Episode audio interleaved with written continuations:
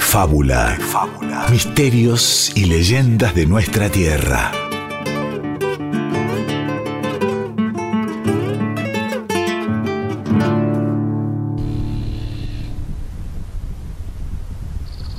Hace muchos veranos, el sol calentaba las aguas del arroyo Yeruá en las primeras horas de la tarde entrerriana. Allí, y a pesar del calor implacable, camina Luisito, un gurí de apenas 10 años, por la orilla del arroyo. El pequeño empuña una gomera y busca algún blanco para hacer puntería. De ser un pichón, mucho mejor. Ese, ese pajarito, es hermoso. Nunca había cazado uno con tantos colores. Luisito, casi sin hacer ruido, se agazapa detrás de un arbusto y elige una piedra. Coloca en su gomera y apunta. Y entonces escucha aquel canto una y otra vez. Palomas, sí, aquel canto tiene que pertenecer no a una, sino a varias palomas. Gurí vuelve a alzar su gomera, a apuntar a aquel colorido pajarito y nuevamente las palomas lo desconcentran. ¿Qué les pasa a estos bichos que no paran de cantar? Parece que supieran que estoy a punto de...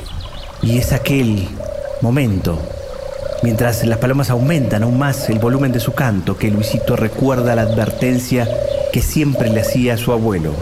Luisito, mi hijo, trate de no salir a la hora de la siesta. El calor despierta a seres peligrosos que se pasean buscando gurises traviesos que no duermen como usted. Y hay un espanto que es el más peligroso de todos. Eh, sepa que si cantan mucho las palomas, es seguro que anda cerca. Luisito empieza a correr y a correr, y es tanto su apuro que se patina en el barro de la orilla del arroyo. A punto de caerse al agua, consigue sostenerse de unos pastos, quedando boca abajo mirando las aguas del Yeruá. Y es entonces que ve su propia carita de susto reflejada en el agua. Un extraño viento comienza a soplar creando pequeños remolinos que levantan tierra y basura de la orilla. Un muy extraño viento para una tarde, en principio soleada y despejada. Al instante, algo aparece como acercarse más y más. Una figura humana. Parece una mujer mayor, cabello cano y vestida de blanco, un vestido que parece flotar en el aire. Es ahí que el gurí saca valor de algún lado, se pone de pie y sigue corriendo. Corre y corre sin parar. Y nada lo detiene hasta entrar a la casa del abuelo y cerrar la puerta de un golpazo. ¡Abuelo! ¡La vi, abuelito! ¡La vi! El anciano lo tranquiliza, le dice a Luisito que ahora tiene que descansar, que por suerte ya está en un lugar seguro. El pequeño comienza a relajarse y por primera vez en su vida duerme la siesta.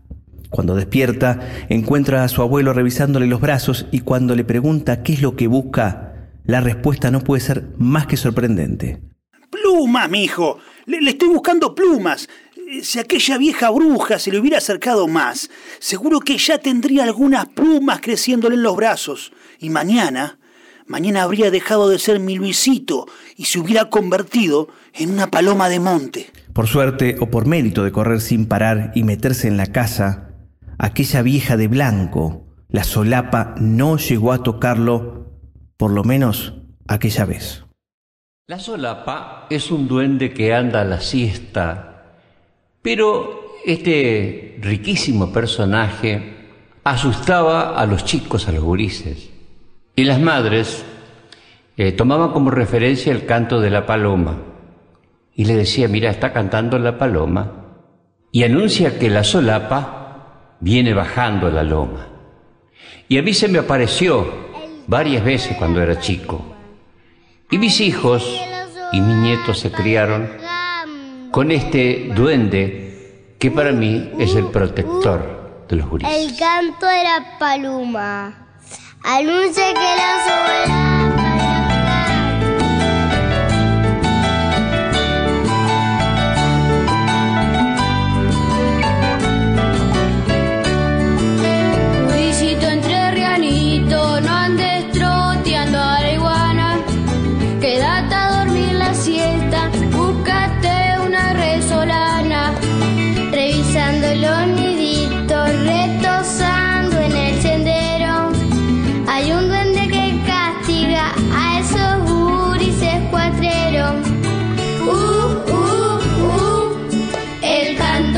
тополем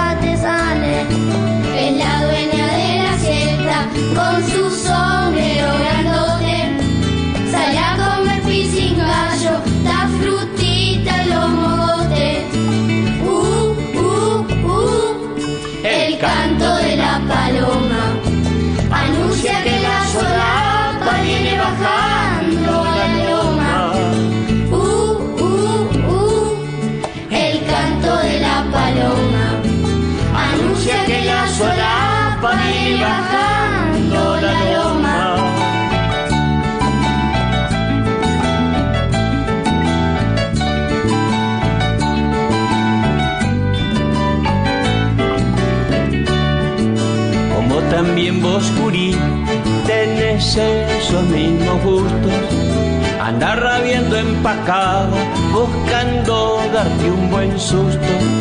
Purisito entrevenito, si te sale la de blanco, hacete el sonso y decirle que vos sos un. Uh, uh, uh, el canto de la paloma anuncia que la solapa viene bajando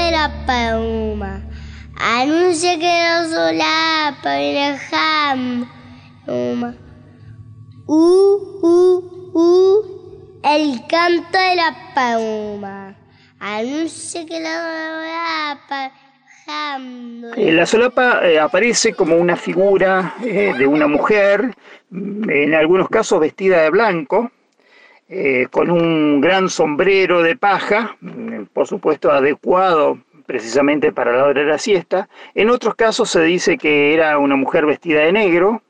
eh, y también en otros eh, en otras imágenes este, en otros lugares la este, presentan como una persona eh, a la cual se le ve el esqueleto este, fuera, digamos, de su piel. Eh, sabemos que este mito eh, es un mito del siglo XIX, siglo XX seguramente, y los, la gente más, más eh, mayor de la provincia de Entre Ríos la recuerda.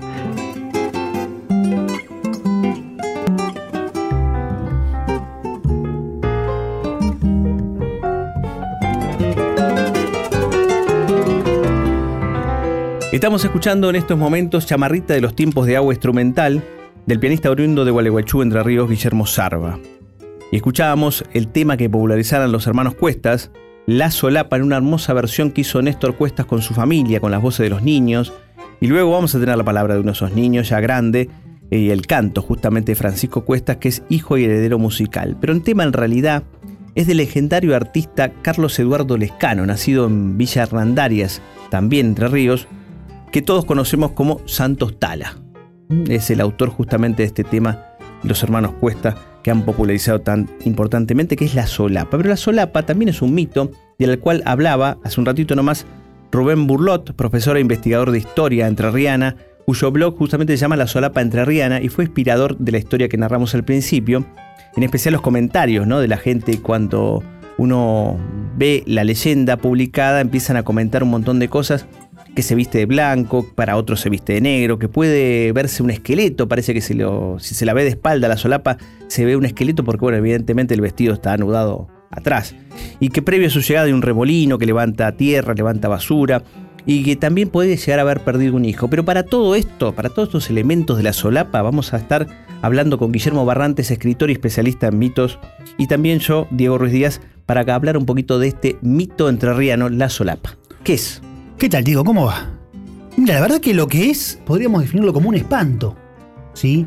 Como un espanto porque este, es lo que hace, ¿no? Te espanta. ¿No? La solapa te espanta. Pero como, como recién vos bien decías, hay muchas versiones, hay muchas apariencias, eh, hay muchos aspectos de la solapa. Eh, están los que la, la, este, la- la cuentan como, como esto, como una especie de bruja, ¿sí? vestida de blanco, con un sombrero blanco, eh, con, un vestido con, solapas, tipo Drácula, tal vez de ahí venga lo de la solapa, pero eh, la verdad que no, no, no hay este, una pista que uno pueda seguir y que diga, bueno, acá tengo la semilla del mito. Es, complicado justamente por esto, por, el abanico, ¿sí? el abanico de, aspectos que puede llegar a tener. Eh, vestida de negro, o sea, todo lo contrario, ¿no? Al, vestido este de blanco. vestida de negro, dicen algunos, que la advertencia de que está, anda cerca es este, el canto de las palomas, y cada vez más rítmico, cada vez más fuerte. Eh, algunos hablan de mariposas grandes, amarillas y negras, que también son como una especie de preludio de que se acerca la, la solapa. Vos hablabas recién de, de este viento, ¿no? Que, que se remolino. Claro que es otra advertencia. ¿Serán todas? ¿Será una de ellas la, la verdadera? Eh, no lo sabemos. Se habla de que es una hada protectora, otros dicen que es un espíritu guardián, porque está esta relación, ¿no? Uno, uno la ve en la, en la historia, en la leyenda, en las versiones de que las palomas tienen que ver, las aves tienen que ver con, con ella. Eh, así que tal vez ahí haya, haya una especie de semilla eh, en esto de, de los espíritus guardianes, ¿no? En, en De Fábula hemos visto que eh, Exacto. la mayoría de, de esto- de estos mitos, de estos seres míticos, ¿no?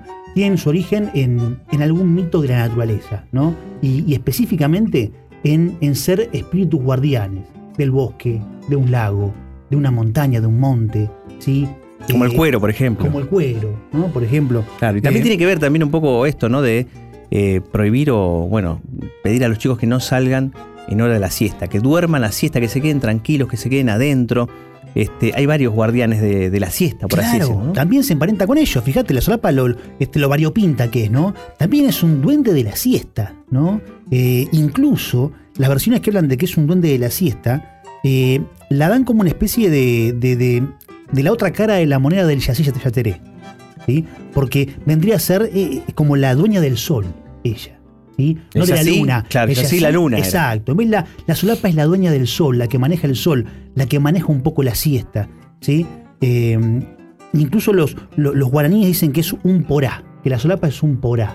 ¿Qué es un porá para, para los guaraníes? Es, este, es justamente un alma en pena. Es un fantasma. Y ahí por ahí este, también esta relación con que haya perdido un hijo y esté buscando a niños porque piensa que es su hijo. Exacto, la llorona, la dama de blanco. Fíjate, fíjate por la cantidad de mitos que nos obliga a pasar este, este abanico de leyendas que, que- que- que se relacionan con, con la solapa. Impresionante. Ahora vamos a escuchar, vamos a seguir escuchando un poco de música entrerriana, este, poco difundida esta música entrerriana, porque, bueno, en este caso en particular escuchábamos una chamarrita, que es la solapa, justamente titulada así y popularizada por los Cuestas de Santos Tala, pero es una chamarrita. El tango montielero. No es un tango como conocemos nosotros aquí en Buenos Aires, es un tango bien distinto. Y en este caso por el acordeón de la nona, eh, así se llama el tema, por la exquisita Marcia Müller. Muy linda versión, acordeonista, cantante, autora ella es justamente, y esta, este tango montielero, el acordeón de la nona. Vieja acordeón verdulera, que llegaste de alta mar, y al regazo de mi abuela tus notas pusiste a volar. Cuánta historia hay en tus teclas, cuántos recuerdos del ayer soplan cuarteados tus pulmones las melodías de tu ser. Monte adentro solitaria, tu presencia le dio a hablar, al hachero que en sus manos le alegraste el trajinar. Muda estrofa le dio vida a la selva de Montiel, en sonidos de espinillos, tajamares, tace y miel. de alpargatas, rastra y boina, cadencioso caminar, de tu danza tan sublime como el alba al despertar.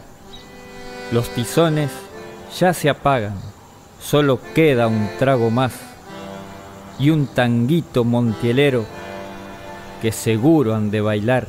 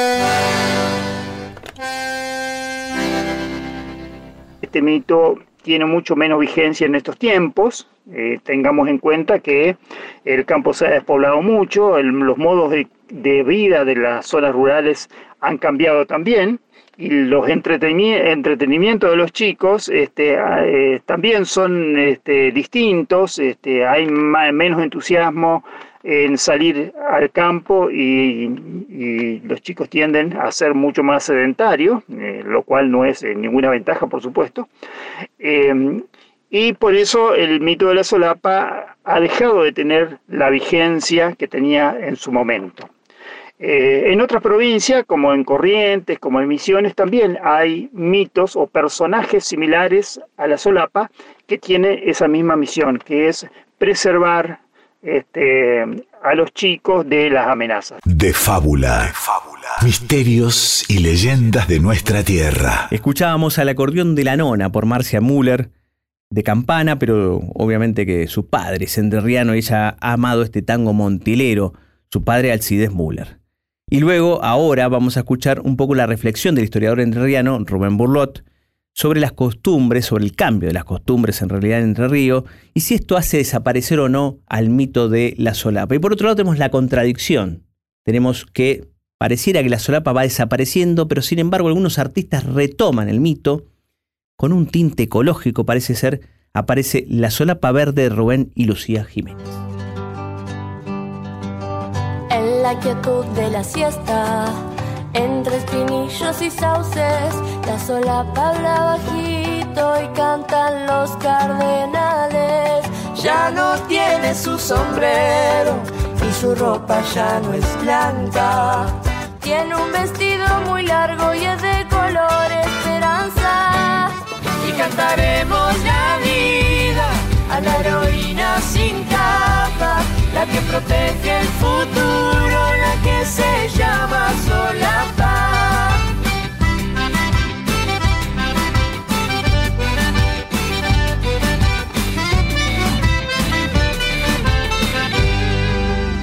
Los muricitos le escuchan, aceptan la invitación de proteger humedales al monte y al albardón y patrullar el predelta, también la tierra chaná. Para cuidar los lapachos, los talas y el Y cantaremos la vida a la la que protege el futuro, la que se llama Solapa.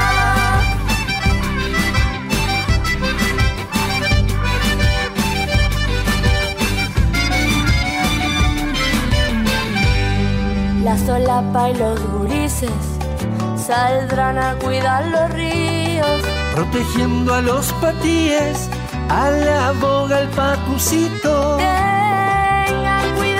los grandes que la solapa vigila. Que no se dañen los montes y no se quemen las islas. Y cantaremos la vida a la heroína sin capa la que protege el futuro, la que se llama Solapa. Y cantaremos la vida la que protege el futuro, la que se llama Solapa. Y cantaremos la vida a la heroína sin capa, la que protege el futuro, la que se llama Solapa.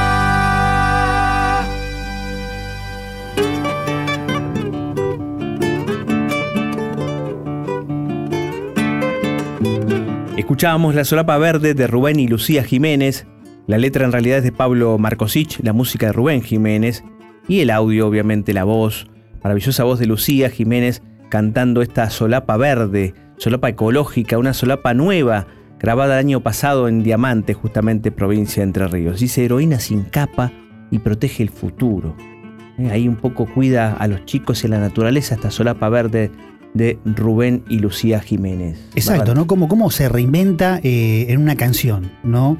Eh, cómo, parece el mito querer volver tal vez a sus orígenes, este origen de, protector, ¿no? De, espíritu protector de un lugar, en este caso de la naturaleza toda, ¿no? Por esto de, del verde que toma ahora el traje de la solapa, deja de ser negro, deja de ser blanco, eh, ahora es verde según la canción este, que, que, este, que Rubén y Lucía nos, nos traían.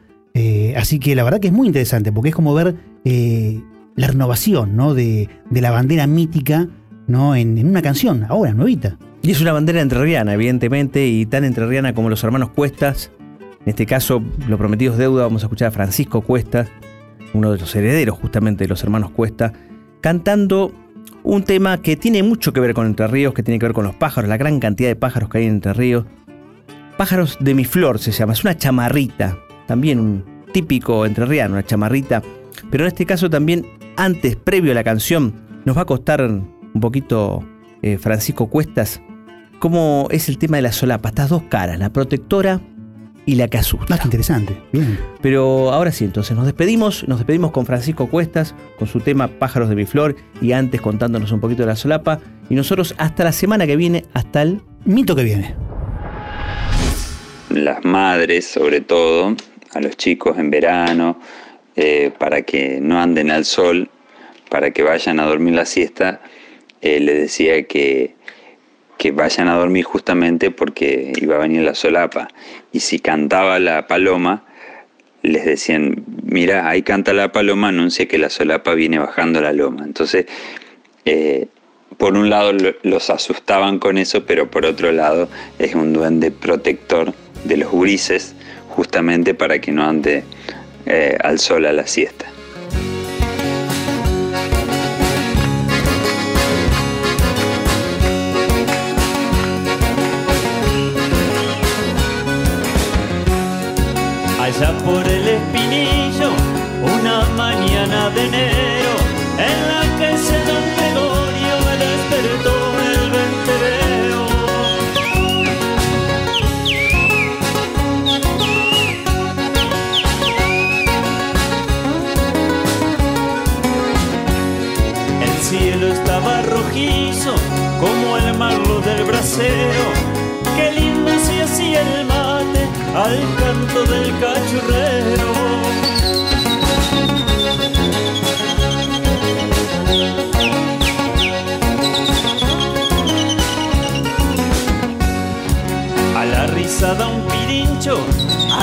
El nuevo día.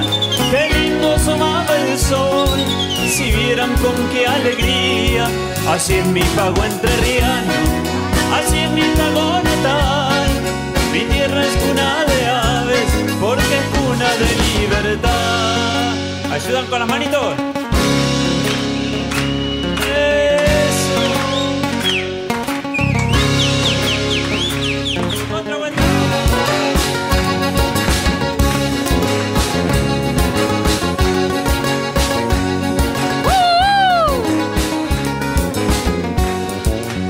Punta de aquel cerco se arquea una tijereta y en el cantar te lo dice, ella está siempre alerta.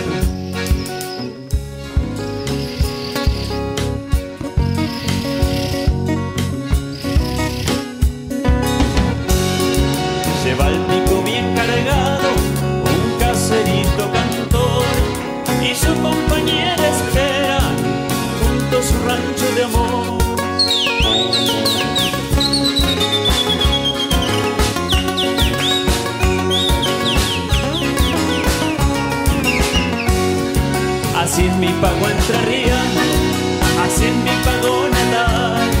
Mi tierra es cuna de aves, porque es cuna de libertad. De fábula